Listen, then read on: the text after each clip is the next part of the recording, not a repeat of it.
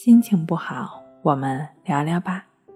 关系五分钟等于放松一整天。大家好，欢迎来到重塑心灵，我是主播心理咨询师刘星。今天要分享的作品是强迫症患者都在问的一个问题：强迫症能治愈吗？此文是由心灵重塑疗法的创始人李洪福老师提供。强迫症能治愈吗？这也是我曾经在抑郁、强迫中最担心的问题，但我的亲身经历证明，强迫症是完全可以治愈的。我所治疗的强迫症患者也完全证明了这一事实。从事神经症治疗的这些年，几乎所有的强迫症患者都会反复的问我：“强迫症能治愈吗？”我总是一如既往的回答：“是的。”无数次的回答。然而每一次的回答，心中都不免一丝感伤。感伤的是对强迫症患者所遭受的痛苦、煎熬，甚至绝望的同情，因为我就是这样经历过来的。当前人们对强迫症还是一个比较模糊的概念。熟知更多的还是抑郁症、焦虑症。令人遗憾的是，接受我们重塑心灵心理康复中心治疗的强迫症患者，有四分之一竟然被误诊为抑郁症。另有四分之一的患者遭受太多网络等介绍相关强迫症的错误、负面误导以及暗示，极大的阻碍了症状的有效治疗。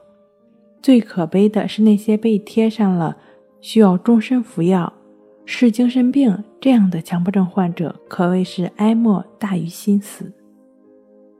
造成强迫症难以治愈的主要两个原因：第一，简单粗犷地认为强迫症就是心眼小、钻牛角尖，认为不去想、想开点、多想点积极的。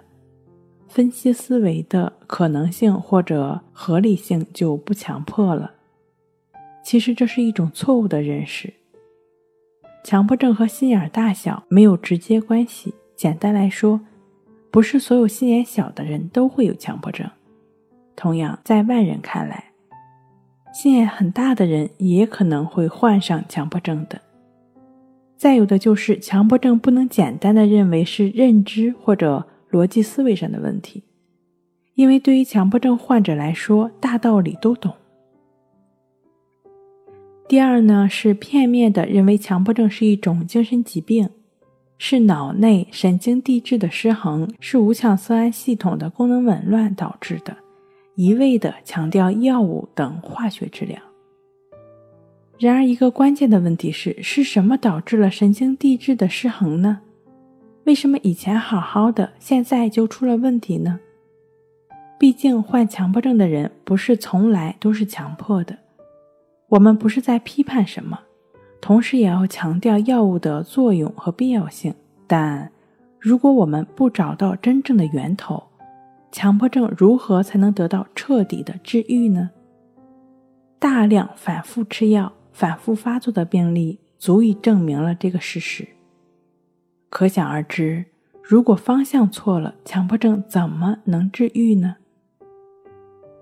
古人早在中医的体系中指出身心一体的思想，心理影响着身体，身与心交互作用。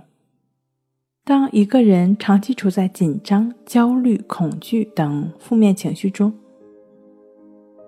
他的身体及神经系统怎能不出现问题呢？如此。必然会导致化学物质的不平衡。